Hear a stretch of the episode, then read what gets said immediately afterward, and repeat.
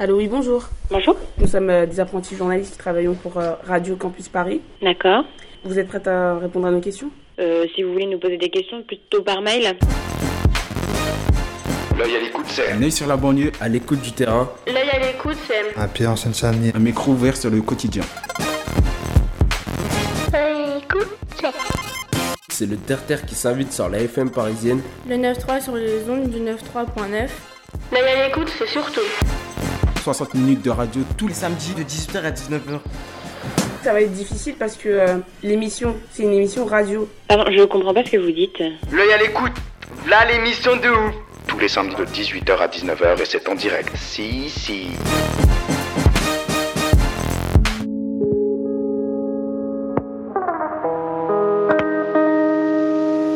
Bienvenue à bord de l'action Montreuil de Vive Voix, une introspection radiophonique et mémorielle initiée par l'association L'œil à l'écoute. Par ce geste radiophonique, participatif et intergénérationnel, nous avons souhaité mettre au cœur de notre démarche la parole des habitants de la principale ville de l'Est parisien, à savoir Montreuil, afin de saisir au plus près un territoire particulièrement riche et contrasté. Cette histoire se dessine au travers de récits, de témoignages et de souvenirs comme ceux de Gabriel Lacotte, un retraité montreuillois avec qui nous avons abordé la Seconde Guerre mondiale, vu par ses yeux d'enfant, ou encore son implication dévouée et passionnée au sein de l'Aéroclub des Goélands, un club de modélisme créé en 1936 et qui a su conserver son ambition originelle, rendre l'aviation accessible à tous et éveiller des vocations, une pure problématique de l'éducation populaire. Mais tout de suite, transportons-nous dans le quartier de la Boissière, un quartier qui l'a vu grandir et dans lequel il vit encore, pour évoquer les barricades initiées par les Montreuillois résistants pour isoler les militaires allemands stationnés dans les forts de Rony-sous-Bois et Noisy-le-Sec durant la Seconde Guerre mondiale. Des barricades au Goéland, une émission réalisée par Hervé Bouchet.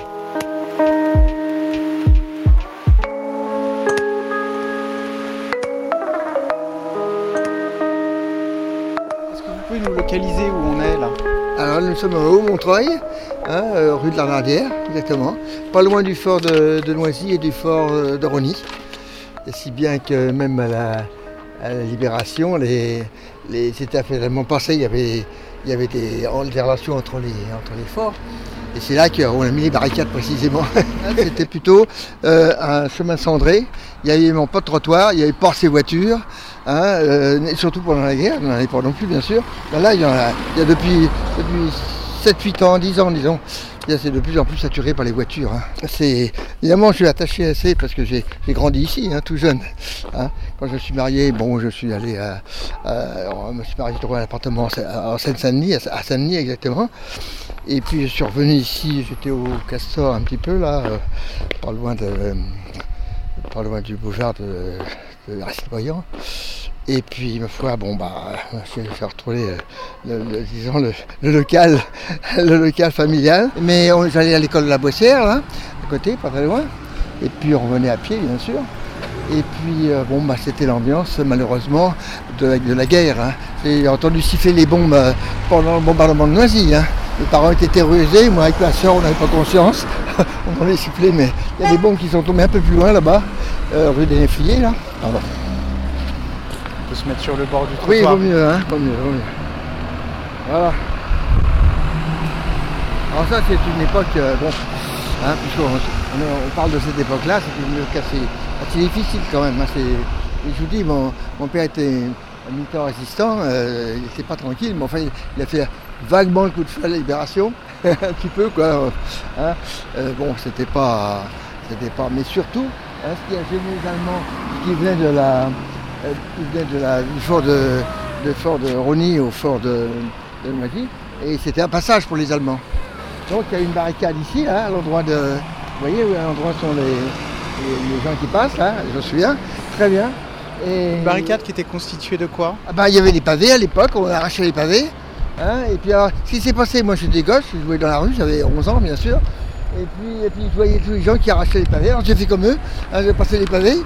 Et puis euh, après ma mère elle nous, cherchait, euh, vous allez nous faire tirer dessus, etc. Puis après, deux minutes après, elle passait les pavés aussi. Il y avait l'ambiance de, la- de l'ambiance de, de- de faire cette, euh, cette barricade. Et puis euh, il y avait des journaux aussi de, l'époque aussi disant euh, à chacun son boche, etc. Enfin c'était une époque difficile, hein, c'est certain. Mais euh, quand on est gosse, on n'a pas conscience du danger. Hein. on trouvait ça presque normal.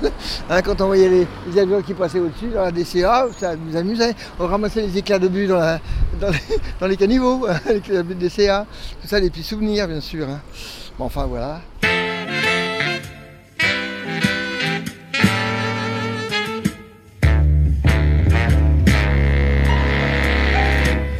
On jouait un air comme celui-ci lorsque la guerre s'est réveillée.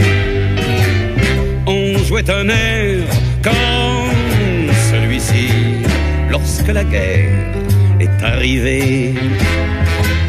Moi, de mes onze ans d'altitude, découvrais éberlué des soldatesques fatigués qui ramenaient ma belgitude. Les hommes devenaient des hommes, les gars ravalaient des soldats qui faisaient ceux qui ne s'en vont pas, et les femmes les femmes s'accrochaient à leurs hommes. On jouait un air celui-ci lorsque la guerre s'est réveillée. On jouait un air comme celui-ci lorsque la guerre est arrivée. Et voilà que le printemps flambe les canons passaient en chantant, et puis les voilà revenant, déjà la gueule entre les jambes. Comme repassaient en pleurant, nos grands frères devenus vieillards, nos pères devenus brouillards, et les femmes, les femmes s'accrochaient aux enfants. On jouait un air comme celui-ci lorsque la guerre s'est réveillée. On jouait un air comme celui-ci lorsque la guerre est arrivée. Je découvris le réfugié. C'est un paysan qui se nomade, c'est un banlieusard qui s'évade d'une ville ouverte qui est fermée je découvris le refusé. Un armée que l'on désarme et qui doit faire chemin à pied. Et les femmes, les femmes s'accrochaient à leurs larmes. On jouait un air comme celui-ci lorsque la guerre s'est réveillée. On jouait un air comme celui-ci lorsque la guerre est arrivée. D'un ciel plus bleu qu'à l'habitude, ce mai 40 a salué quelques Allemands disciplinés qui écrasaient ma belgitude. L'honneur avait perdu patience. Et chaque bourg connut la crainte, et chaque ville fut éteinte. Les femmes, les femmes s'accrochèrent au silence. Il y a bien des résistants qui, essayaient de faire quelque chose, mais ils ne pouvaient pas attaquer le- les Allemands comme ça, BM. Ils entouraient le fort, ils guettaient, mais hein, les Allemands avaient des mitrailleuses dans les. Il n'était pas question d'attaquer le fort à ce moment-là. hein. Donc c'est toutes ces chaînes de forts, effectivement. Il y a le fort de Romainville, un peu plus loin, le fort de, Noisy. Il y a le fort de Nogent aussi, encore un peu plus loin. Vous voyez, c'est une ceinture des forts qu'il y avait, euh, qui était occupée bien sûr par les Allemands hein, à l'époque. Je, je me souviens devant le fort de, Noisy voir, les sentinelles allemandes qui étaient devant le fort. Pense que ces forts ont, ont servi, si vous voulez, euh, surtout pour les Allemands. Il y a les batteries DCA on entendait assez fort. Il y en a même une fois qu'ils sont venus un petit peu, un peu plus loin, on les entendait très, fort les, ces batteries DCA. Dans le, à côté de, entre, entre Rony ici, il y a une petite plaine, il y avait des, batteries DCA. À tous les gamins, nous on regardait ça, puis bon, c'était un petit peu comme une curiosité plus qu'autre chose, on se rendait pas compte. hein. C'était assez. D'ailleurs, il y a une bombe qui est jolie qui est tombée là. Il y en a une autre qui est tombée à la place de la place des trois communes. hein, et puis alors surtout Noisy. Hein, euh, on regardait parce qu'on voyait de l'eau de la. Il y avait un petit, stade là. Et tous les gosses, on regardait pendant une semaine les bombes à retardement explosées sur, sur Noisy. C'était le mois d'avril euh, 44. Et ça, c'était encore des souvenirs. euh, hein. D'ailleurs, euh, moi j'explique aussi, euh, il y a des tombes qui ont tombé à Montreuil aussi. Et puis euh, à l'école de la Boissière, on n'y allait pas parce qu'ils avaient mis les victimes de- du bombardement. Et je me souviens qu'il y avait un, un jeune, un copain qui avait été tué. C'est des souvenirs effectivement de, de- de la guerre. quoi. Ça n'a pas duré longtemps, mais enfin il y a, il y a quand même eu. Il y avait une- donc une, une barricade ici, puis une barricade au carrefour de la Boissière là également. Qui, qui du coup gérait les barricades? Bon, il y avait les résistants et mon père en faisait partie d'ailleurs, euh, des, des- des milices patriotiques. hein, C'était euh, obédience un petit peu du communisme, mais il y avait aussi les autres, il y en- il y en avait d'autres aussi. hein. Et donc, euh, je me souviens, euh, quelqu'un qui est venu voir mon père, il dit Veux-tu faire partie des milices patriotiques? Ça s'appelait comme ça, les milices patriotiques. Moi, c'était dissous d'ailleurs, hein, qui était euh, avec le Parti communiste. Et mon père euh, avait, un, vieux pistolet 765 qu'est-ce que sa mère avait, qui était de la guerre de 14, donc il y a un petit peu un pistolet automatique. Et je me souviens que j'étais sur le, sur le toit chez nous, il m'a demandé de passer la boîte qu'il y avait dedans, il y avait un, ce, ce pistolet en question, à Libération quoi. Alors avec son pistolet, il s'est avancé, puis il s'est enrayé son pistolet. Alors il s'est caché vite dans, dans un couloir, hein, pour pas, mais les Allemands pensaient surtout à s'en aller. Alors on leur a tiré dessus de loin, et puis bon, finalement ça s'est bien passé. Et comme ça, mon père n'a pas le, le déshonneur de tuer les Allemands. Et alors, du coup, combien de temps ont tenu les barricades? Ah, oh ouais, je sais pas, une bonne, une bonne quinzaine de jours, hein. De me souvenir, au moins 15 jours, au moins 15 jours. Moins 15 jours, parce que les Allemands étaient à moitié partis. Et je me souviens que euh, sur la, ils avaient une batterie, ils avaient tiré sur le, tiré sur le, fort de, les obus des CA sur le fort de, le fort de Rony. Hein, je me souviens, bon, tiens, ils, ils bombardent. En réalité, bon, c'était, c'était bon, des tirs d'intimidation, c'était pas autre chose. hein. Mais enfin, de- depuis à cette époque-là, donc, euh, les Allemands partaient progressivement. Voilà, c'était la, la- la joie de la libération. hein, effectivement, euh, ça, c'est effectivement, j'ai vu aussi euh, arriver les, les premiers chars, euh, les chars américains aussi qui sont passés par là. Alors, on regardait ça. Sur Ouais, le boulevard de la Oui, Boissière oui, boulevard, de- de- d'aller vers les forts. Ou, enfin, ça, c'est des souvenirs d'enfance. Vous savez, on ne situe pas exactement dans quelles circonstances ça passait, mais on les a vus passer.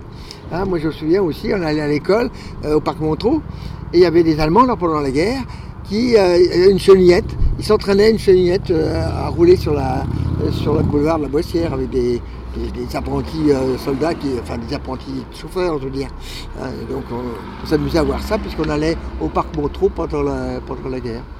Et là, je me souviens, je l'ai marqué un petit peu là, euh, en 42, je crois 42, où je suis allé, il y avait une colonie de colonie municipale pour, euh, au parc Montreux pour les gosses.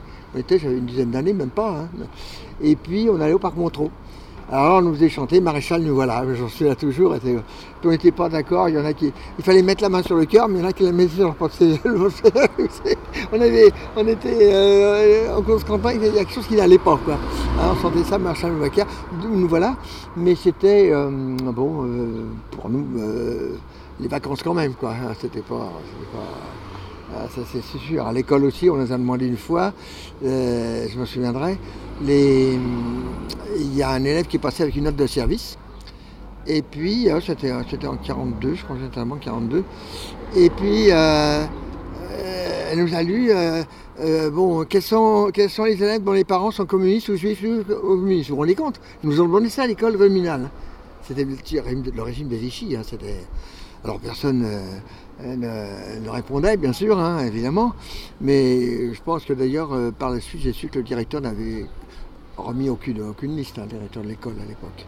Mais enfin, vous vous rendez compte, c'était ce, ce climat de, surtout en 42, hein, il n'y avait pas encore eu Stalingrad, hein, les Allemands étaient vainqueurs partout, hein, et il y avait la collaboration qui était, qui était effective, effectivement. hein. Les cartes de rationnement, moi je me souviens, cartes de rationnement, il y avait des faux tickets aussi. hein, je me souviens, ma- une fois, ma- j'avais des faux tickets, je me les ai fait refuser à la, boulangerie. ah, maman, maman, c'est des faux tickets. Ah. faux tickets de rationnement. Enfin, tout ça, c'est les souvenirs de gosse, hein, bien sûr. Ça, ça, ça- ça s'estompe un peu. hein.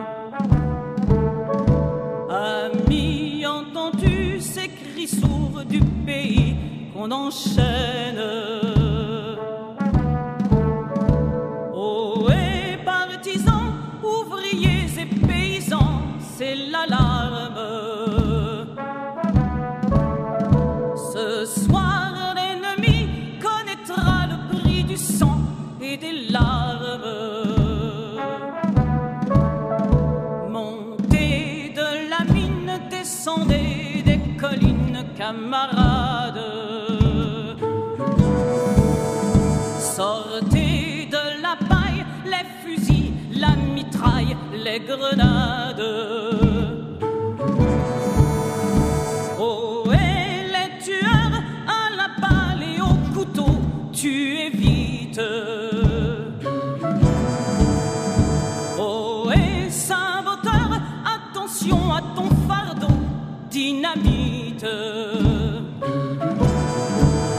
C'est nous qui brisons les barreaux des prisons pour nos frères.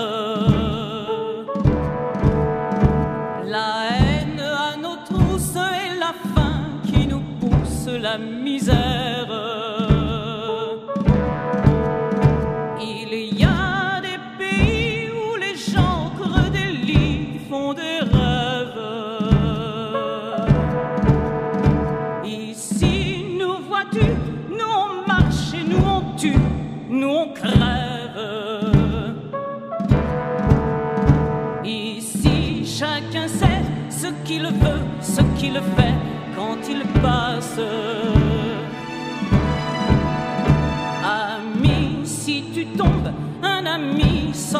L'ombre à ta place. Demain, du sang noir séchera au grand soleil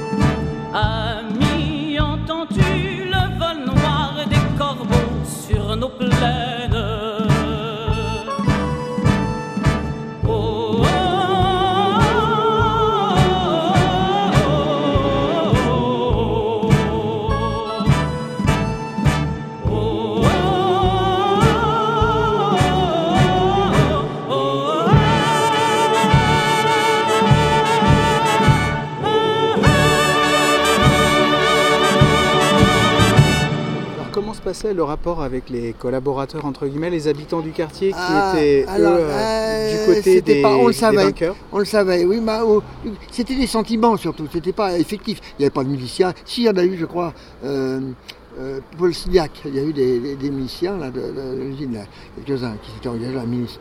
Mais autrement, non, c'était surtout les sentiments. Ben, les Allemands, c'est des, des gens comme les autres. Dans le fond, des sentiments, des, paroles qui étaient peut-être une de grand-mère dans le sens. hein. Mais enfin, bon, euh, c'était pas évident. Alors, si bien que à la, libération, après la libération. Euh, la guerre n'est pas finie.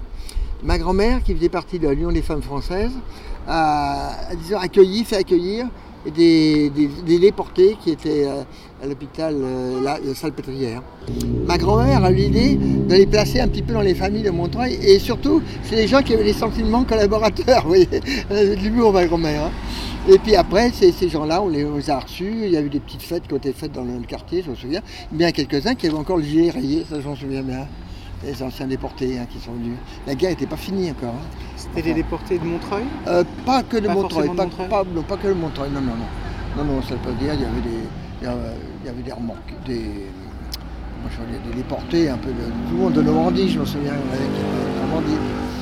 Voilà, on a gardé des relations un petit peu après, puis bon, bah, ça s'est tassé au fil des années quand même. Hein. Mais enfin, c'était une période assez dure quand même. Hein. Alors, alors est-ce qu'il y avait de la solidarité? Est-ce que vous pouvez nous parler un peu de la, solida la solidarité? Est-ce qu'il y avait des réseaux parallèles euh, il y avait des réseaux, mais j'étais jeune, vous savez, j'étais pas tellement au courant de ça. Mon père, oui, je sais qu'il avait eu des réunions une fois, euh, un peu des, des liaisons. Hein. Il, a, il a pratiqué un peu, un peu dans la résistance, mais il avait, il des, qu'il avait quelquefois des réunions. Et je me souviens qu'une fois, j'étais rentré tard de chez mon oncle qui était à, au Lila, là, j'aurais dû dormir chez lui. Et je suis rentré tard et mon père était, j'ai parti sur le toit hein, parce qu'il avait peur de la Gestapo, hein, effectivement. Euh, vous savez, c'était ça, ce climat de, méfiance des, gens. Il fallait pas trop parler. Hein. Une fois, je m'étais tout gamin, là sur l'amour qui est ici, j'avais dessiné une faucille marteau, vous savez, à craie. Et je me suis fait disputer par, le, par le, le, la personne en face parce que c'était un, un, moyen de, disons, de, de se faire euh, réprimander puis de se faire euh, repérer quand même. Hein. Mais on était inconscients, on était gamins, euh, on était inconscients. Quoi. C est, c est... Vous avez connu des enfants qui ont été soit déportés, soit qui se sont retrouvés dans des familles euh, déportées ou à défaut d'être déportés ont pu être arrêtés pour acte de résistance? Oui, pareil, non pour Montreuil, non, j'en ai pas connu, non, non, non j'ai pas connu. J'ai connu des, des, jeunes dont les parents étaient aussi communistes, etc. la Lou, là, je me souviens, c'était un petit copain. Mais bon, après, ça c'est ça c'est comment je pourrais dire moi. Ça s'est dilué un petit peu quoi. Pour moi vous voyez il fallait travailler à l'école fallait bon on a descendu à la mairie de Montreuil. Euh, après j'ai eu la chance d'aller au collège Arago mais il n'y avait pas d'autobus il hein, fallait descendre à la mairie de Montreuil et prendre le métro après quoi. Voyez c'était la, période de la 45 moi j'étais j'étais effectivement au collège Arago ah, j'avais quitté Montreuil. Enfin j'habitais Montreuil mais j'allais au, au collège. J'avais la chance d'aller au collège. Et tout le monde n'y allait pas bien sûr à l'époque hein. Voilà, je peux dire beaucoup de choses, mais dans les liaisons, euh, non, c'était les sentiments des gens qui ont Moi, si j'ai connu un, des amis qu'on avait à Romainville, parce que avant mes, parents habitaient à Romainville. Vous voyez, à Romainville, euh, ils étaient artisans, par mon père et mon grand-père. Ils, ils tenaient une, une, petite, artisanat de, de balance. D'ailleurs, de balance de bascule, balance de bascule. Et mon père a repris un petit peu cette activité ici. Et heureusement, on a, on a quitté le, on a quitté le Romainville, donc à l'époque. Et quand on est revenu, euh, bon, c'était l'occupation. Et euh, ma foi, comme euh, ils avaient été militants, ils avaient été communistes à l'époque, hein, c'était repéré déjà par le gouvernement vichiste. Hein. Fallait... Alors, bon, mon grand-père est parti aussi, alors il s'est séparé de ma grand-mère. Hein, tout ça, c'est des détails, bien sûr. Et puis mon père euh, a récupéré le matériel et puis il est. Et heureusement, parce qu'il a appris après qu'il y avait des inspecteurs français qui avaient demandé euh, où est-ce qu'il s'était passé. Vous voyez, euh, il s'était renseigné au bistrot. Euh, oui, c'est le, climat qu'il y avait, c'était terrible. Alors mon père est resté sans, contact pendant plusieurs années quand même, hein, il fallait être prudent, il pensait à sa famille, dont je faisais partie. Donc il a pu militer les, en 44, 40, 40, 43, 40, 44, 44. Donc euh, voilà, tout ça, c'est des souvenirs, hein, souvenirs de gosse, bien sûr. Alors j'ai plus beaucoup de, relations, sauf évidemment euh, avec la famille, mais sans ça, euh, avec les gens de l'époque, parce qu'avec vu mon âge, il y en a beaucoup qui ont, disparu, hein. déjà, hein, les, gens de, les gens de, disons, de la, de la Boissière, de Montreuil. Hein. J'ai connu des, gens aussi quand j'étais casteur qui avaient euh, un ami, il avait été dans la, marine, lui au contraire. Hein. Euh, il était à l'extérieur. Et puis donc il avait quand même lutté pour la, pour la France libre aussi. tout ça, c'était les relations pour nous c'était normal.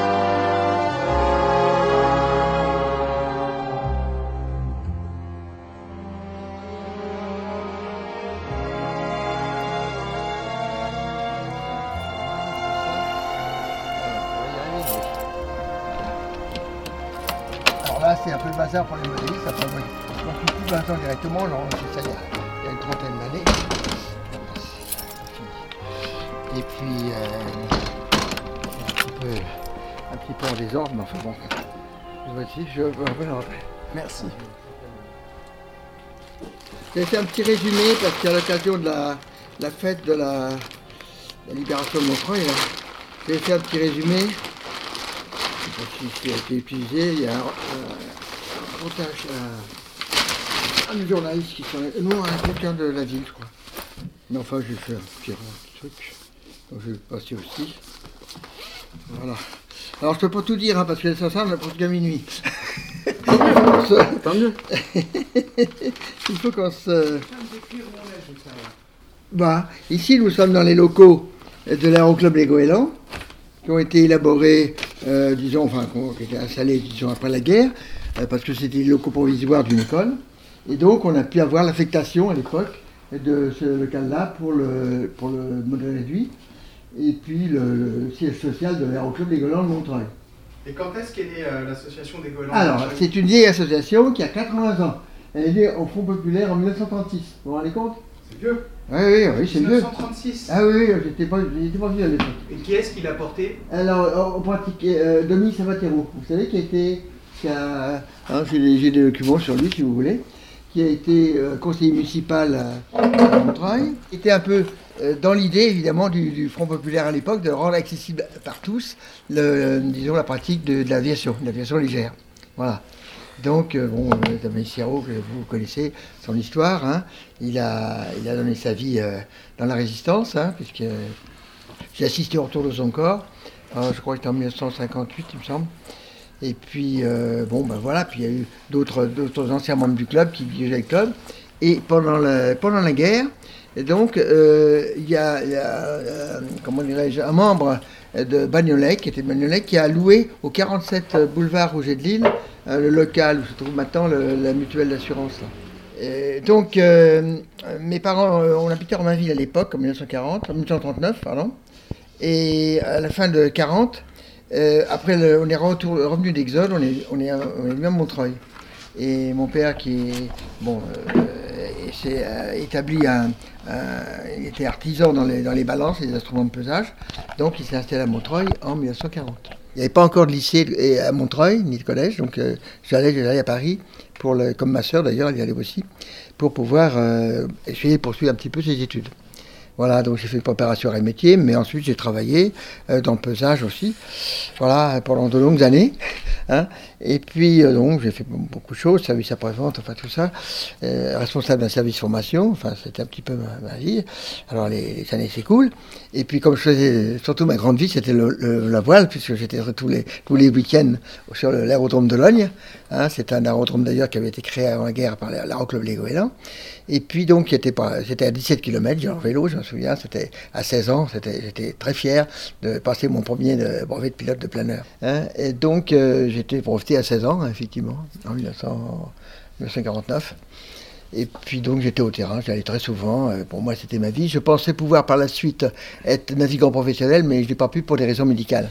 Voilà. Donc euh, voilà, moi ma vie, ça a été un petit peu le- l'aéroclub Les Goélands, bien sûr. Et à tel point que, bien sûr, euh, bon, j'étais instructeur aussi, hein, etc.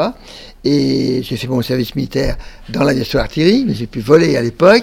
Comme j'ai fait un peu d'allemand, j'étais en Allemagne, c'est formidable. Hein, C'était vraiment une bonne période de ma vie, à 20 ans, 21 ans. Hein, donc j'étais en Allemagne, j'ai pu voler sur l'avion léger. hein. et puis après, bon, bah, il y, a eu une bêtise, la, la, la, la guerre d'Indochine s'est arrêtée, heureusement. Et je suis revenu donc euh, à la fin de mon service militaire à Montreuil. J'ai continué de, de militer en quelque sorte à l'aéroclub Les Goélands. Et puis bien sûr, sur un terrain, on y est tout le temps. Et c'est là que j'ai connu ma femme. Ça, c'est des moments heureux, parce que quand on a une passion de la sorte, il est bon d'avoir quand même à sa compagne au moins la même passion au départ.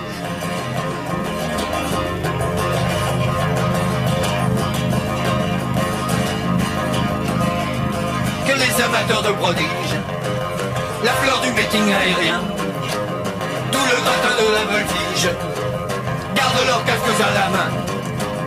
Je vais sur leur exécuteur, malgré ma sainte horreur du vide. Quelques figures intrépides, dans mon aéroplane blindé.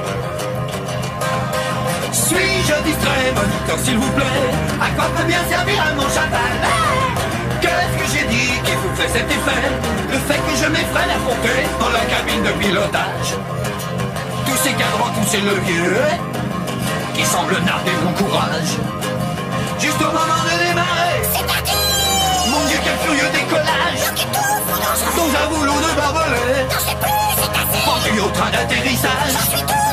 Quelques curieux décapités. Malgré ce sérieux handicap On va taper un petit raspa. Bilan 300 kilos carreaux. Mon copilote a une attaque Il a germé tout son ragoût Sur les genoux d'un sapeur-pompier Quand on se demande bien ce qu'il fout, hein Dans mon aéroplane blindé, elle est sortie, sortie, ou alors sifflée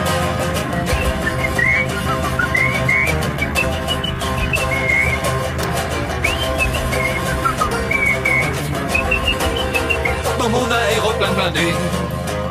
Un déluge providentiel fait que de belles effarouchées cherchent refuge sous mes ailes.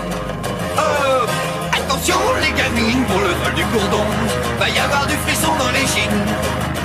À fond les gaz, on attaque un looping juste à la sortie du Grand Canyon. Hospitalier, j'ai comme la sensation d'être un chewing-gum au fond d'un lance-pierre. Mais dès qu'une piste n'a pas en arrière, sont dû monter l'hélice à l'envers dans mon aéroplane blindé. Y'a qu'à moi que ces trucs-là arrivent. Jamais vu ça même au ciné. C'est l'overdose de la dérive. Que le moteur a déroqué, une merveille de technique. Tous les chambres et les piquets. Surtout pas l'électricité. J'avais prévu en cas de chute quelques coupons de toile de jute pour me servir de parachute. Qu'est-ce qu'elles ont tout à ricaner Ah oui, la terre se rapproche. À la vitesse d'un grand B, pour la dernière rotade.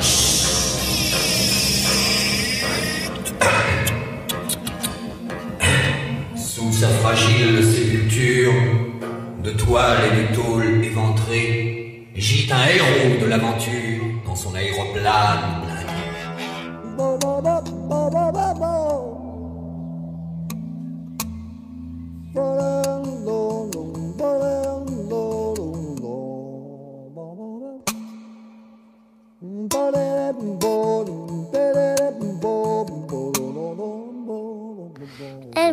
Dessine-moi une chèvre.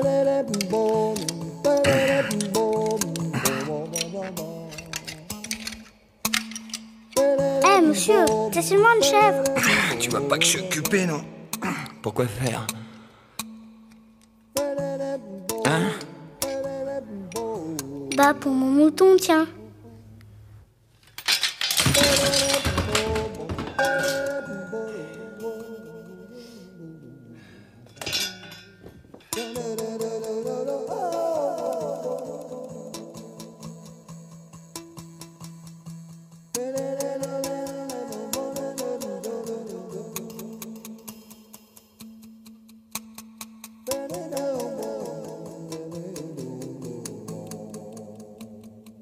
De suite après la, après la guerre, bien sûr, on avait demandé à reprendre le flambeau des goélands, hein, qui est à ce moment-là, je vous dis, était au 47 boulevard Rouget de Lille, un local qui avait été loué par un des membres du club pendant la guerre, et donc l'activité aéromodiste s'était poursuivie pendant la guerre. Je rappelle que les membres étaient dispersés, évidemment. Hein, malheureusement, il y en a qui ont, qui été tués à la guerre, etc., toute cette époque-là. Moi, je suis arrivé, à, bien sûr, après. Donc, euh, euh, 47 boulevard de n'étant plus euh, loué, alors, j'avais demandé à la mairie pour, pour euh, faire des choses. Alors, il y avait quand même un, accueil favorable, puisque figurez-vous que les premiers cours d'aéromobilisme ont eu lieu dans les sous-sols de la mairie, à l'époque. Hein. Il n'y avait pas grand-chose. Et puis après, on a pu avoir cette affectation de ce, de local-là. On était euh, quelquefois dans les, dans les sous-sols euh, au Bel Air, etc., pour faire le melon réduit. Et puis après, on a eu ce local-là d'une manière plus, plus définitive. Hein. Enfin bon, définitif, c'est jamais infini parce que voilà. Donc on a recréé cette section modéliste et parallèlement, bien sûr, on a fait, on fait encore des cours d'aéronautique au lycée de, Montreuil, Jean Jaurès et Condorcet pour préparer le premier brevet d'initiation aéronautique pour les élèves, qui leur donnent les notions d'aéronautique et par la suite peuvent bien sûr passer leur brevet, évidemment, c'est ce qu'on cherche aussi, et mais s'orienter vers une carrière aéronautique. Hein, et quelquefois, euh, ça, arrive aussi. Ça fait longtemps que ça dure. Et quelquefois, je rencontre des, un jeune qui me dit Ah, j'étais chez vous, maintenant je suis ingénieur aéronautique, etc. Ça fait plaisir, quoi. je veux voir ça. Voilà. Alors, donc, ça, ça en est pour l'instant. On est encore ce local-là. Évidemment, notre problème, c'est l'éloignement du terrain. Parce que l'aérodrome de Logne, donc qui est à 17 km, ne pu être euh, actif pour le vol à voile. Parce que le planeur, c'est un peu spécial, on ne peut pas l'intégrer dans l'approche des, des, grandes euh, TMA, ce qu'on appelle les grandes, euh, les grandes approches des aérodromes. Il faut effectivement, le contrôleur de l'aérodrome va étager les avions pour éviter les collisions. Hein, pour solliciter l'approche. Le planeur, on ne peut pas l'étager, c'est-à-dire qu'il est en descente en vol plané ou alors il monte dans l'ascendance. Hein, on peut rester des heures et des heures en l'air. Moi, je me souviens, ma jeunesse, j'ai resté longtemps, longtemps en l'air. Hein, euh, pour rester la journée en l'air en planeur quand le temps est favorable. Donc, on a été éloigné de Logne. Alors, à cette époque, on a, on a pu aller, on était en centre interclub à l'époque, hein, on a été au Plessis-Belleville. Arbonville, vous voyez, là, Jean-Richard. Dans le 60, voilà, ah oui, euh, oui c'est ça, voilà. C'était un petit peu, voilà, exactement. C'était un petit peu plus, plus loin que Logne, mais enfin, c'était bien. Et j'ai pu voler, faire du monitage là-bas, etc. Et puis remonter aussi la, en même temps la section moteur, parce qu'on n'a plus de section moteur. Au point de vue aérodrome, on a été obligé, lorsqu'il y a eu euh, Roissy en France, c'est-à-dire un nouvel aéroport, on éloigne encore les, planeurs de, l'approche des, avions. donc on, les centres ont été obligés, ont été obligés de partir. Et alors on était dans l'Est de Paris, et l'association a créé un autre, un autre aérodrome hein, à l'ouest de Paris, au sud-ouest. Nous, ça faisait un peu loin. J'ai essayé de retrouver quelque chose, effectivement. On a retrouvé quelque chose à Troyes et on est venu ensuite à, à Cézanne, où on est maintenant, Cézanne-Marigny. Là, voilà. euh, on voit un petit peu le reflet de l'imagination des, des, modélistes. Hein, soit ils imitent un avion qui a existé, hein, soit ils font des, des modèles courants, très simples, Hein, euh, comme ici, vous voyez, c'est même pas, c'est même pas, c'est découpé, vous voyez, il n'y a même pas de profil. Hein, c'est très très simple. Hein, ce modèle-là, il est, euh, bon bah, c'est fait pour les débutants, si vous voulez. Hein. Évidemment, il a la forme, mais il n'a pas le profil d'aile, il n'a pas euh, vraiment les caractéristiques d'un avion. Là, on en voit par exemple au-dessus, là, ça, voilà, l'au-dessus avec l'étoile, c'est ancien, c'est ancien, l'ancienne conception quoi, du modèle réduit. Alors bien sûr, il y a encore des modélistes qui sont, il y a des concours, etc., qui font des, modèles euh, vol libre et autres.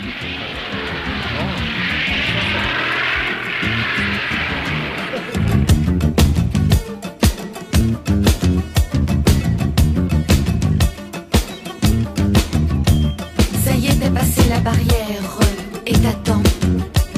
Pour monter, tu seras la dernière de tous ces gens. Dans la passerelle hermétique tu ne verras rien de la piste, tu t'en balances. Prends l'avion pour un autre là-bas. Aimer c'est si bête, aimer c'est si fin. Prends l'avion pour un autre là-bas. Aimer c'est si bête. Désormais fini les conneries, tu t'envoles vers une autre idée de ta vie laisse au sol, écrasée de douleur idiote, celle qui fut toi toutes ces années sottes, quel gâchis. Prends l'avion pour un autre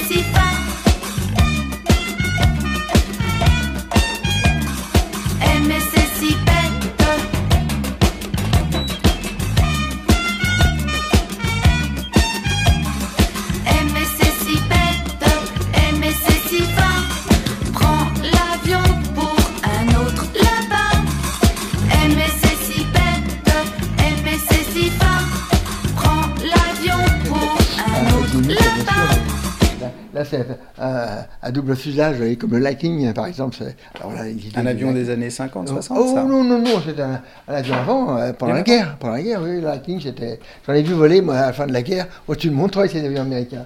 Mais enfin, ça, c'était, c'est l'avion sur lequel a disparu Saint-Exupéry. C'était un, voilà, l'avion historique. hein, euh, voilà, donc, euh, bon, moi, fait un petit peu l'histoire. hein. Là, Ça, c'est un planeur aussi. Oui, c'est un grand planeur. Alors, du ça- coup, là, par contre, l'envergure des ailes est beaucoup plus ah, grande. voilà, exactement. Parce que ce qui caractérise un, un planeur, effectivement, c'est qu'il a de meilleures qualités de vol lent, bien sûr, euh, qu'un avion. Un avion, il faut, il faut de la vitesse pour voler. hein, comme le carré de la vitesse, je vous fais un petit cours là. hein, et puis, il faut de la surface de l'aile. Alors, plus on veut voler doucement, plus on va l'aile assez grande, et plus on va être, euh, euh, disons, performant en finesse, c'est-à-dire euh, voler très très loin, eh bien, il faut que l'allongement des ailes, c'est-à-dire le rapport entre l'envergure et la profondeur de l'aile, soit intéressant. Voilà, soit il dépasse euh, bon, plusieurs euh, euh, 10, 20 des fois, un peu plus. Comme, un planeur réel de, de, disons, de vol à voile. Alors voilà, moi je me souviens à faire gamin aussi, avoir été à la plaine Neuronie à faire voler des planeurs qui étaient pris dans une ascendance et voulaient courir après. Enfin, c'était toute l'époque. hein, mais bon, ça, évolue aussi. Hein. C'est la technique qui évolue. Vous voyez un petit peu là. là. Voilà. Et alors, quel type de public vient ici fabriquer son avion? Alors, voilà, je vais vous dire, bon, c'est les jeunes, hein, euh, entre, euh, si vous voulez, entre 12 et 18 ans, hein, si vous voulez. Mais ces jeunes, quelquefois, ils entraînent leurs parents. et les parents se piquent euh, au jeu aussi, les parents se piquent au jeu, et viennent aussi avec eux construire, etc. C'est comme ça qu'on a quelques dirigeants qui sont venus au- à la section monoliste par leurs enfants, en quelque sorte. c'est assez... Voilà, hein, ça c'est voilà les, gens. Alors tous les samedis matins, hein, là on le fait plus le mercredi parce que bon euh, c'est difficile maintenant avec les horaires des et des élèves. Hein, ils sont s'ils vont à l'école le mercredi matin, l'après-midi, euh, ils sont pas toujours libres, etc. hein. Ça, posait un problème euh, les horaires euh, scolaires. euh, on, est, on a moins les, les jeunes qu'avant. Même s'ils travaillent samedi matin, ben, on peut pas les avoir non plus. Alors on les a là, pas samedi après-midi, samedi après-midi, voilà. Voilà, voilà, tous les jeunes qui viennent ici. Voilà, c'est un petit peu. ah, comment je pourrais dire, moi? Ça manque un petit peu d'ordre, hein, je reconnais que Ah chacun oui, ça a l'allure d'un capharnaüm. Exactement, c'est exactement, c'est ce que je leur dis. Hein, et moi, je, m'en occupais un peu, je m'en occupais un peu plus euh, récemment, enfin quand on a créé. Hein. Et là, bon, j'ai plus le temps de m'en occuper maintenant. Et puis ils sont dans leur domaine. C'est leur. euh, Tiens, il y a quelqu'un.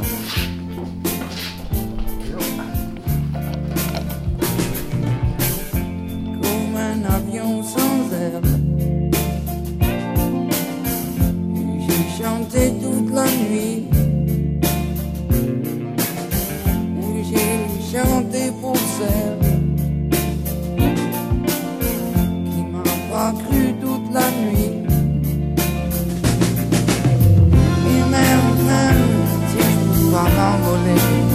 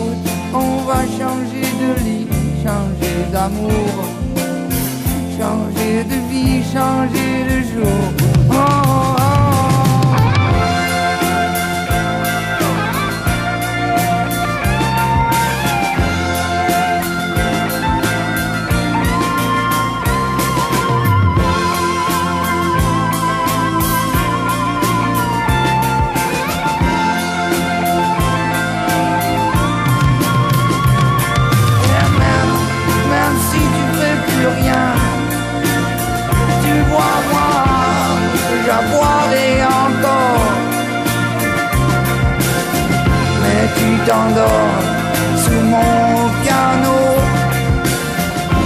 quand je joue. Oh, oh, oh, oh.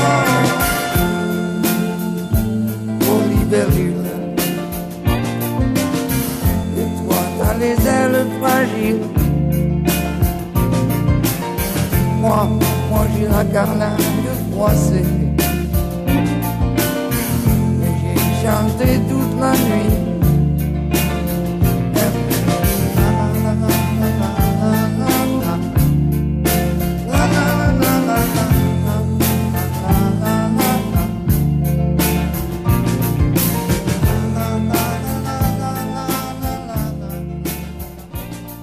Vous pouvez me décrire l'image. Euh, oui, voilà, on a ici une image, euh, quelques aviateurs des goélands, et entre La, autres... la euh, photo date de euh, 1937. ça- oui, c'est ça, 1937, celui-là. Avec euh, un avion derrière? Euh, oui, un Arfalen, c'était un avion que- qui, qui existait à l'époque hein, pour le, le club. hein. Et donc, il y avait toute l'équipe qui a formé le- les goélands à l'époque, et donc Dominique Savatero, qui était le, le fondateur du, du club. Alors, à l'époque de l'aviation populaire, il suffisait d'avoir une bonne équipe et on avait des moyens. C'est ça, ça c'est passé à Shell. Ils avaient créé une première euh, section avion moteur, et ensuite, ils ont créé, l'année après, ils ont créé le- de Logne pour faire du vol à voile. Euh, Dominique Sabatero, donc, qui était conseiller municipal à la ville de Montreuil, hein, et puis euh, il, a, il était militant, bien sûr, et donc il a créé, dans le cadre des, sports, aériens, l'aéroclub Les Goélands, avec une, une petite équipe, hein, je crois qu'on doit l'avoir quelque part, petite équipe qui fait le qui a créé le club en s'appuyant sur euh, les aides de, l'aviation populaire à l'époque. Voilà, mais il fallait créer, il fallait quand même faire quelque chose. Alors bien sûr, pendant la guerre, il a été en tant que militant, militant communiste, vous savez qu'il a été, que les communistes ont été, il y a eu interdiction du Parti communiste, et puis les, les- ils sont fait arrêter par les Français, hein. Hein, ça c'était, terrible ce genre de choses. Alors à la faveur de l'âge de marque ici, à la faveur de la débâcle, il a réussi à s'évader. Hein, donc il a, poursuivi une, action de résistance, entre autres de, de il avait le domaine euh, médical, donc euh, pour essayer d'avoir des, médicaments, des choses comme ça.